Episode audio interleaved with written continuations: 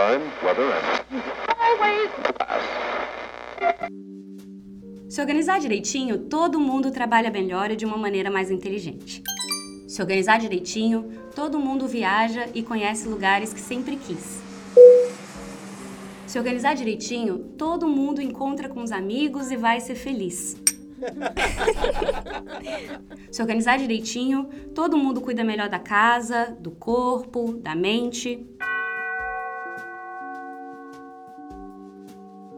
Se organizar direitinho, todo mundo descansa e consegue tempo para o que é essencial.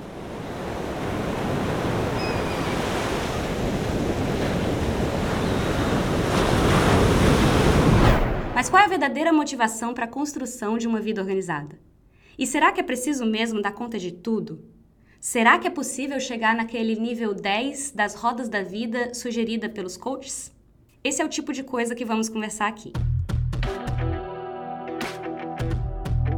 Eu sou Gabriela Brasil e esse é um projeto que eu já queria colocar de pé há algum tempo.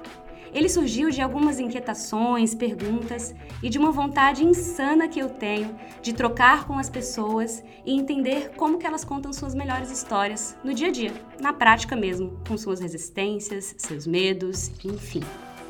Aqui eu quero discutir não apenas como se organizar, mas por que se organizar e o que a organização está mostrando pra gente o tempo todo, porque ela mostra informações preciosas sobre nós mesmos. Eu sempre me achei uma pessoa organizada. Meus cadernos na escola, na faculdade, eram os favoritos da Xerox. Eu sempre mantive planejamento para estudar, para trabalhar, para fazer as coisas acontecerem.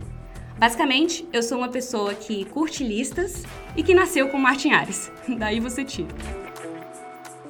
Isso não significa, de forma alguma, que eu não me desorganize ou que eu não tenha bagunças. Porque eu me desorganizo, eu me atraso e eu tenho bagunças, porque eu sou um ser humano. Mas em 2015, com a minha mudança para a Califórnia, eu comecei a viver um processo diferente. Uma jornada de organização em busca de uma vida mais tranquila, onde eu pudesse ter tempo, energia e atenção para as pessoas e os momentos importantes da minha vida.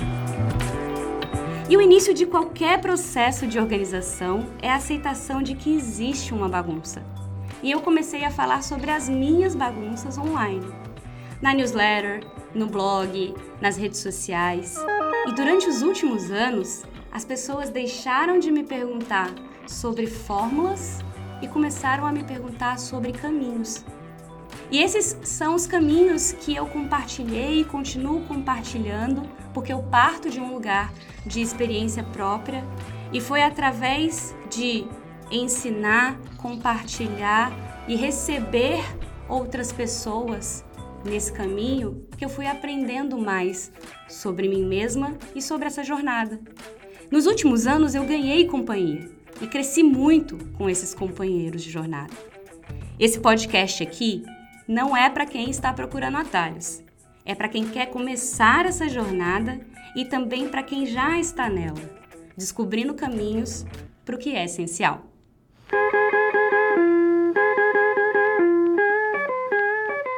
Eu acho importante começar esse primeiro episódio já apresentando que a visão de produtividade que eu acredito, a produtividade que eu abraço no dia a dia, não é sobre fazer mais coisas.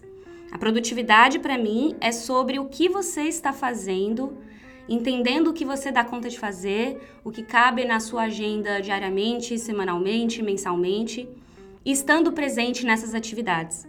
Eu também quero ressaltar que eu percebo, estudo e sinto de uma maneira muito forte até o impacto da tecnologia no nosso dia a dia, nos nossos comportamentos, no que a gente é e como isso impacta nas nossas iniciativas, na forma que realizamos os nossos projetos e nas nossas conexões. O caminho que eu apresento, ele faz com que esse excesso seja revisto, independente da área, seja um excesso físico, digital, mental, emocional, enfim.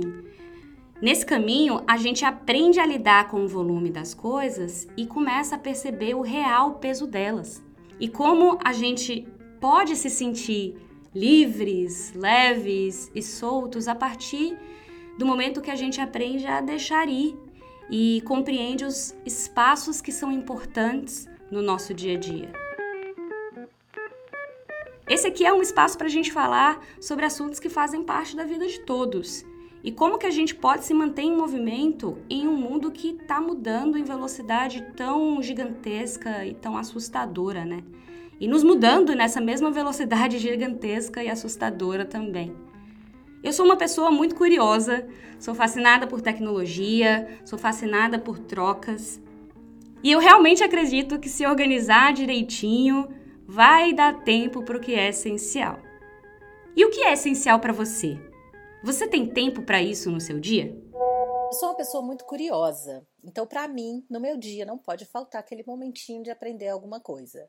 Pode ser uma leitura, pode ser um caminho novo, pode ser uma loja nova, pode ser um sabor novo, não importa, eu tenho que aprender alguma coisa no dia.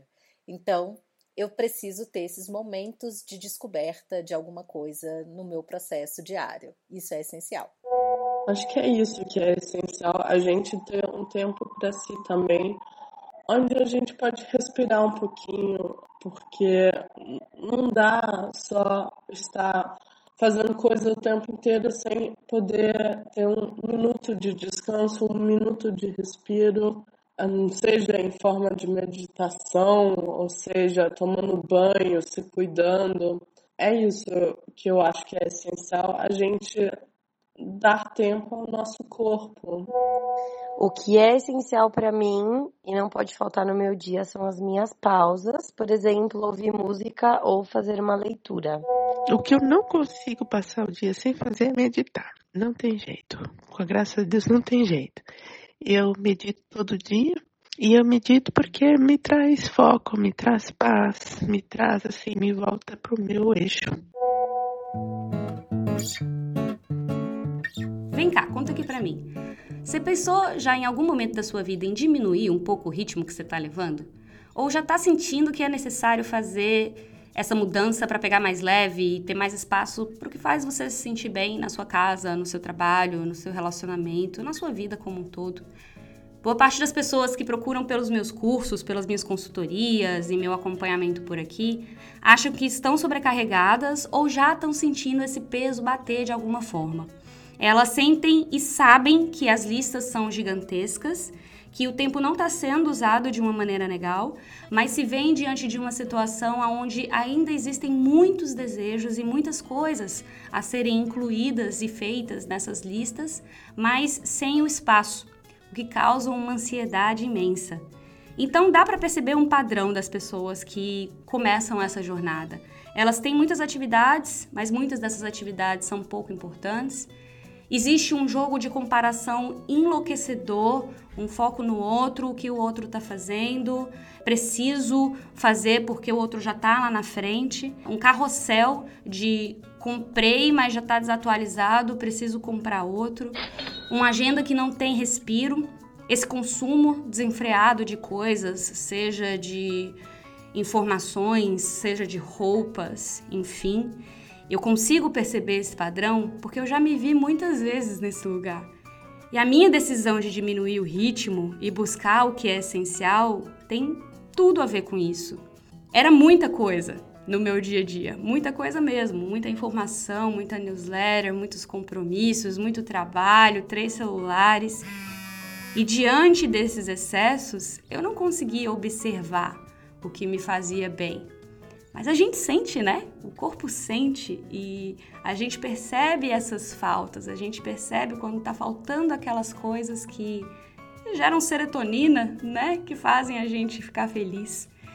E diante dessa mudança da Califórnia, ali bem do lado dos meus 28, retorno de Saturno, e percebendo que tem coisas que a gente planeja e que tem coisas que a vida planeja pra gente. E naquele momento era o momento de olhar para os meus valores, de resgatar autenticidade, de entender a minha criança ferida, por que, que ela foi ferida e quais gatilhos disparavam feridas, medos, e evoluir nas minhas relações, crescer nas minhas relações e crescer na conexão comigo mesma também. E foi por isso que nasceu essa disciplinada procura pelo essencial. Se isso está te lembrando do livro a disciplinada procura por menos, não é à toa, altamente inspirada por esse livro. Essa mudança veio sim de uma busca por esse estilo de vida mais essencialista e ela foi uma oportunidade. Quando eu mudei aqui para a Califórnia, eu me vi numa situação aonde eu tinha que esperar minha permissão de trabalho ficar pronta, meus clientes tinham ficado no Brasil, eu tinha que adaptar todo o meu trabalho, tudo que eu estava fazendo e muitas das coisas ficaram no Brasil também. Boa parte do meu armário, eu deixei muitas coisas foram doadas, muitas coisas ficaram na casa da minha mãe. Nesses últimos anos a gente foi fazendo limpas e mais limpas e Muitos compromissos também. O trabalho começou a ficar uma coisa diferente. E principalmente, essas coisas que ficaram para trás me permitiram tempo para pensar. Então eu enxuguei o armário, enxuguei a agenda, enxuguei as atividades e quando eu mudei para cá nem vida social eu tinha muito. Então eu tive tempo para pensar e observar. E o meu observar estava na casa, nos meus espaços e no entendimento desse lugar novo, de uma nova língua, de um casamento, porque eu tinha acabado de casar, e do meu trabalho, como é que ia ser feito dali para frente. E de mim mesma, eu enxerguei como uma oportunidade de me reconectar com todos, todas essas coisas importantes da minha vida. E observar os momentos do meu dia foi muito importante porque eu comecei a ter mais clareza sobre o que realmente me fazia bem, com quem eu estava bem e diminuir o ritmo, entrar nessa via mais essencialista, em um caminho mais essencialista, exige da gente uma conscientização sobre fazer escolhas. É aprender a dizer eu escolho fazer e começar a entender o que realmente importa e qual é o espaço dessas coisas que importam, o que merece o nosso tempo, o que merece nossa energia, o que merece nossa, atenção. E a nossa atenção já foi muito sugada, né? Pelos aplicativos que a gente alimenta nos nossos celulares, pelos carrinhos de compra, pelo volume de cursos na lista a serem feitos, as demandas na agenda e todas aquelas bagunças que já comentei aqui. A primeira etapa da jornada para mim foi essa: recuperar a atenção que os meus excessos tiraram de mim. As compras, a navegação sem fim nos feeds das redes sociais, os blogs que eu salvava no Feedly para acompanhar, as newsletters que deixavam minhas caixas de entrada de e-mail lotadas, os compromissos, a necessidade de estar sempre disponível. E fazendo isso, entrando nesse caminho, nessa disciplinada busca pelo essencial, eu abri espaço para usar o meu tempo com o que me fazia bem.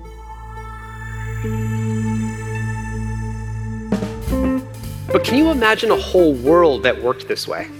That was helping you spend your time well? Now, to do this, you'd also need a new system because you're probably thinking today's internet economy, today's economy in general, is measured in time spent. The more users you have, the more usage you have, the more time people spend. That's how we measure success. Aqui na Bay Area, esse cara aí, o Tristan Harris, é conhecido como a voz da consciência do Vale do Silício. E o que ele diz é que a gente precisa sim de um novo sistema. Mas enquanto a economia de hoje funciona porque em troca a gente dá o nosso tempo e a nossa atenção, o que a gente precisa entender é que onde focamos a nossa atenção, focamos o nosso dinheiro, o nosso tempo, a nossa vida. E para recuperar o meu tempo e a minha atenção, eu mergulhei mais em processos de autoconhecimento, começando por identificação de valores, entendimento de prioridades, como colocar essas prioridades em foco no centro da minha agenda, no centro da minha rotina, como cortar distrações e me tornar uma pessoa mais indistraível. Distrações internas, distrações externas, afinal elas estão mesmo aí por todos os lados. E através da repetição, do pouquinho por dia e do compartilhamento dos aprendizados, eu fui recuperando aos poucos esses recursos tão preciosos no dia a dia e tentando até hoje preservar, porque essa economia da atenção busca o tempo todo tirar essa atenção da gente. Eu tive alguns guias, tenho alguns guias que me ajudam muito nessa disciplinada procura pelo essencial. O principal deles, como você já pode perceber, é o Greg McKeown, do livro Essencialismo, a Disciplinada Procura por Menos. Esse livro veio num momento muito importante de início dessa busca, de início desse processo, então ele foi bem marcante na minha jornada e eu acabo recomendando ele como bibliografia nos meus cursos, porque eu acho que complementa pra caramba a metodologia que eu acabo passando, o caminho que eu passo para as pessoas que, que estão diante desse mesmo processo, diante desse mesmo desafio. E esse livro, Essencialismo, eu acabo recomendando para todo mundo, porque diante de tanto volume que a gente tem, é, é, realmente um guia muito poderoso. Então, Greg McKeown foi uma das, um dos meus guias, é um dos meus guias. O outro é o Ryder Carroll, que através da metodologia do Bullet Journal me ajudou muito nessa, nesse momento de autoconhecimento. E autoconhecimento não é um, um, um ponto de chegada, ele é um caminho, ele é um processo. Ele não, é, não estou aqui buscando esse resultado, estou vivenciando realmente isso que é tão importante na nossa evolução pessoal, no nosso desenvolvimento pessoal. E através do Bullet Journal eu consegui resgatar processos analógicos. O papel é muito importante, né, para a gente perceber algumas coisas. Então, eu entendi um pouco mais sobre os espaços do meu dia a dia, consegui fazer reflexões importantes com o Bullet Journal. Então, eu considero aí o Ryder Carroll também muito ligado a esses guias que eu tenho nessa disciplinada procura pelo essencial. Um outro livro que foi muito importante nessa jornada foi o livro Rest, do Alex Pang, que eu li também ao, no ano de 2018, num momento de sobrecarga muito forte e também me ajudou muito e acabou sendo um guia, um material que eu sempre volto ali para resgatar algumas alguns materiais importantes, algumas frases que me inspiram e pessoas que também me inspiraram nesse processo. Eu acompanho muito The Minimalists. Eu acho que eles têm bastante conteúdo interessante para quem está começando e me ajudou a desapegar, desapegar de várias coisas, de estralhar. Então, é uma uma dupla que merece ser escutada, que merece ser vista. Então eles me ajudaram muito como guias nesse caminho de disciplinada procura pelo essencial. Mas tem três pessoas que são parte aqui do, do meu convívio, que me inspiram muito a primeira delas é o meu próprio marido, exemplo de cada dia, que é uma pessoa, é um capricorniano com acidente de Capricórnio, então bem pé no chão, e uma pessoa super essencialista que dedica o seu tempo a coisas que são topo da lista prioridades na vida, então ele sempre me inspira, é uma pessoa super desapegada, então já me, me colocou com várias reflexões na cabeça através do espelho que é na minha vida. Então, meu marido é uma grande inspiração, um grande guia nesse processo. E por fim, minha mãe e minha avó, que diante desse momento de autoconhecimento e percebendo essas coisas essenciais e entendendo as raízes que me fizeram chegar aonde eu estou hoje, que me trouxeram essas asas para estar aonde eu estou hoje, eu percebo muito minha mãe e minha avó que sempre cuidaram das coisas do dia a dia, da rotina e com tanto cuidado conseguiram fazer coisas tão impressionantes e ter ali ao lado um, uma família que se ajuda e que está próxima e que eu admiro muito e que eu tenho tanto amor. Então, esses são alguns guias aí na, na minha jornada que me ajudaram nessa etapa de recuperar o tempo e a distração que essa economia da atenção aí fica tentando, né, sugar o tempo todo. E quanto a isso, eu gostaria que você pensasse nos momentos que você está distraído também, sabe? Esses momentos são a hora que a gente está comendo, ou quando você está com alguém, ou quando você está estudando, ou quando você está trabalhando sempre, está sempre distraído, são em todos esses momentos. A verdade é que muitas das coisas que tomam a nossa atenção nos distanciam de pontos que são essenciais e que a gente tem que cuidar como ser humanos mesmo. Pensa aí na, na pirâmide de Maslow, né? Aquela pirâmide das necessidades. O que está ali na base dessa pirâmide é alimentação, é relação, é ar, é descanso, é água, né? São, são coisas que aqui nesse, nesse caminho que, que eu aponto, eu sempre falo: esses são pontos mais do que essenciais, eles são fundamentais, eles são estrutura e muitas vezes essas distrações elas estão distanciando a gente dessas coisas fundamentais. Então, retornar para as prioridades é retornar muitas vezes para esse lugar. É o sono que está sendo consumido, é o espaço da alimentação que está sendo tomado, é o espaço da relação que também foi pego por conta desses excessos e todo excesso esconde uma falta. Por isso que é importante a gente pensar nos momentos que estamos distraídos, quais são os gatilhos que nos levam para essas distrações e como que a gente está se relacionando com essas distrações também. Realiza aqui comigo. As pessoas estão mais estressadas. Elas têm um monte de informação todo santo dia. E toda hora chega mais.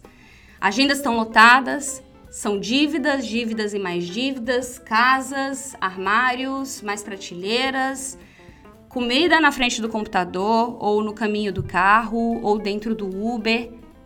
Mas é foda saber como viver com menos, né, velho?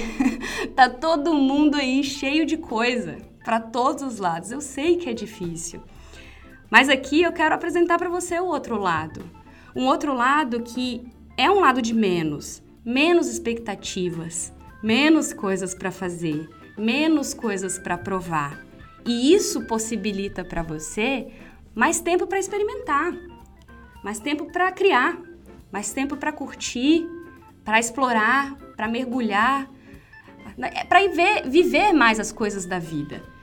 Tem uma frase que eu gosto muito que é da Brooke McLaren e ela fala mais ou menos assim: Slow living is a curious mix of being prepared and being prepared to let go. Diminuir o ritmo, ter esse estilo de vida mais essencialista, mais devagar, né, mais slow, é uma mistura de estar preparado, mas também estar tá preparado para deixar ir. Bonito isso, né? Eu acho que tem muito a ver com esse caminho de procura pelo essencial porque esses são elementos que a gente busca nessa jornada. Essa parte do being prepared, se preparar, entender os elementos, montar um sistema, ganhar previsibilidade, mas também entender que existem algumas coisas que merecem ir, porque elas estão ocupando espaço de outras que são importantes.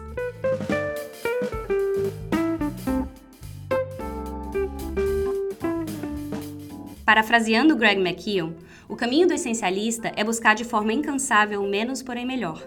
O essencialismo não trata de fazer mais, trata de fazer as coisas certas. Também não é fazer menos só por fazer menos, é investir tempo e energia da forma mais sábia possível para dar sua contribuição máxima, fazendo apenas o essencial. Do mesmo modo que o armário logo fica abarrotado quando se acumulam roupas que nunca usamos, nossa vida logo se enche quando os compromissos e as atividades que aceitamos na melhor das intenções vão se acumulando. Se não adotarmos um sistema para fazer essa limpa, esse excesso permanecerá ali para sempre. Eu acho essa frase muito importante, assim como diversas reflexões que existem no livro Essencialismo, porque uma das coisas que ele aponta é que se não for um sim com certeza, é um não com certeza. Mas é possível, diante dessa possibilidade de estruturação e de entendimento do espaço, de abrir o caminho para o e se. Três letras que juntas fazem tanta diferença e que abrem caminhos para tantas possibilidades. E se?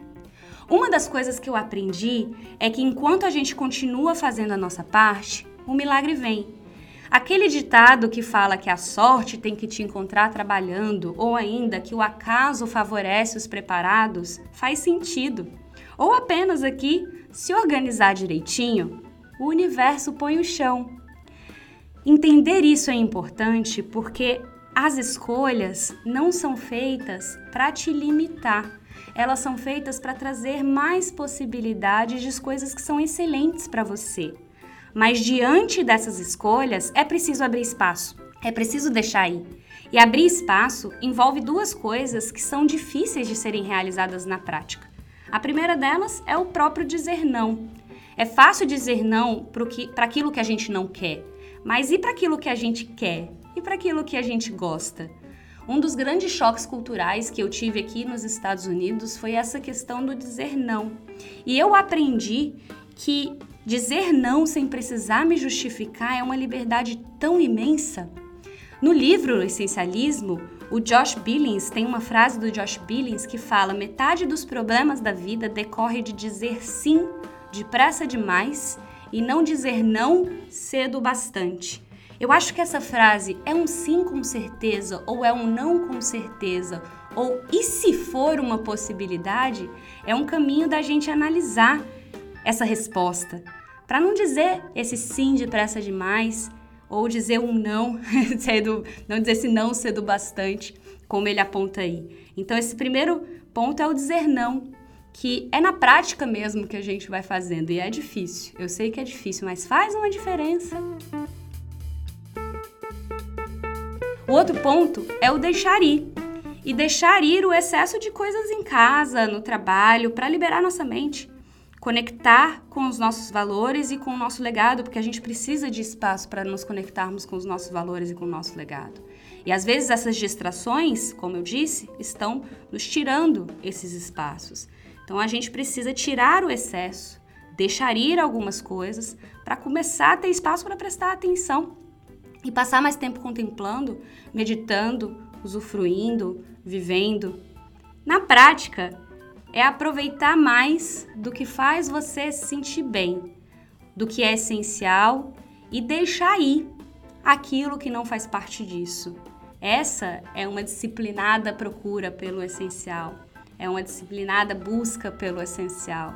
E nesse caminho a gente vai vivendo o essencial, por isso que dá mais gás para continuar seguindo. É claro que essa mudança não acontece de um dia para o outro e não existe só um caminho para essa vivência. Essas coisas essenciais ocupam um espaço, e quando eu digo espaços, é interessante a gente perceber os espaços que ocupam no nosso dia, na nossa semana, no nosso mês, porque entendendo isso, a gente começa a se organizar para reservar esses espaços e para preservar esses espaços, porque existe tanto querendo tomar esses espaços da gente, né? E todo dia, com essas resistências, com as sabotagens, com os medros, com as pedras no caminho, com essas coisas que nós, ser humaninhos, passamos, a gente continua entendendo, reservando e preservando esses espaços porque estamos nessa busca. Eu tô aqui não para ficar trazendo respostas, mas para a gente pensar em melhores perguntas diante dessa jornada e conversar sobre essa disciplinada busca pelo essencial. E o meu Martin Ares não permite terminar esse tema sem uma sugestão de atividade. Então, vamos lá. Pega aí um papel e caneta. Se você estiver ouvindo no trânsito, no carro, fica com o exercício para depois, tá? Mas é muito bacana você fazer, eu recomendo. Pega papel e caneta.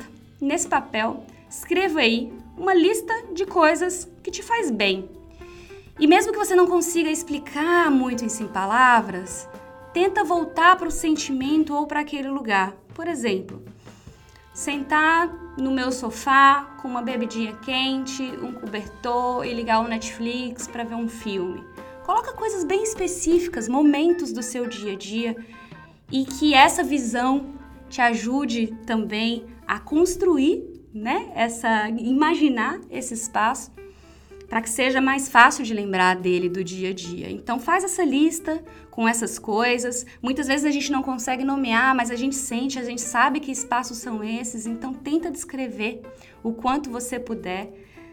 Diante dessa lista, tira uma foto, salva ela no seu celular, coloca como plano de fundo do seu celular. Você pode até, sei lá, go crazy, vai lá no Canva, faz uma arte bonitinha, deixa no plano de fundo com essa lista de coisas que são importantes para você. Você pode também fazer uma montagem de fotos, pode fazer um mural e colocar. Mas enfim, sugestão: tira uma foto, salva no seu celular.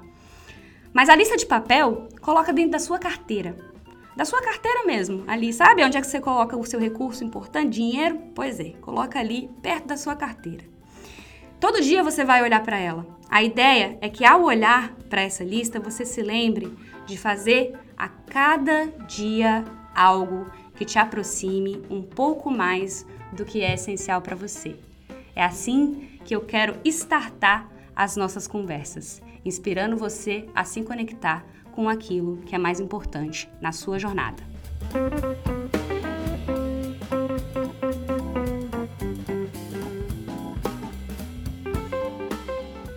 Você pode encontrar todas as referências que eu falei aqui na descrição do episódio.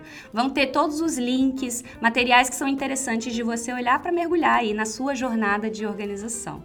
E claro, eu quero seu feedback também. Me conta o que você achou desse primeiro episódio, do episódio piloto do Se Organizar Direitinho, que é uma iniciativa que eu estou fazendo aqui com todo carinho para que a gente possa se aproximar cada vez mais nessa jornada de organização. Você pode acompanhar o meu conteúdo através através do gabrielabrasil.com. Aliás, eu recomendo fortemente que você assine a newsletter para saber de todas as atualizações e de como que você pode se aprofundar nos programas, receber as reflexões que eu também lanço em outros canais aí na internet. E você também pode acompanhar o meu material através do Instagram. Aliás, marcando com a hashtag se organizar direitinho, eu vou ver também o seu momento de interação com o podcast, vou ficar feliz da vida, vai aquecer meu coração e você alimenta essa produção e faz com que o meu trabalho aconteça de uma maneira muito mais agradável, muito mais simples. Então, se você quiser patrocinar o meu conteúdo e me pagar aquele chazinho enquanto eu preparo esse podcast aqui para você, dá um pulinho em patreon.com/barra Gabriela Brasil através de uma contribuição de 3 dólares mensalmente, o que daria aqui uns 12 reais, vai. É a gente ir para um cafezinho mais chique ali. e aí, com essa troca, você já me ajuda nessa produção de conteúdo. Um beijo, a gente se fala no próximo podcast. Câmbio, desligo!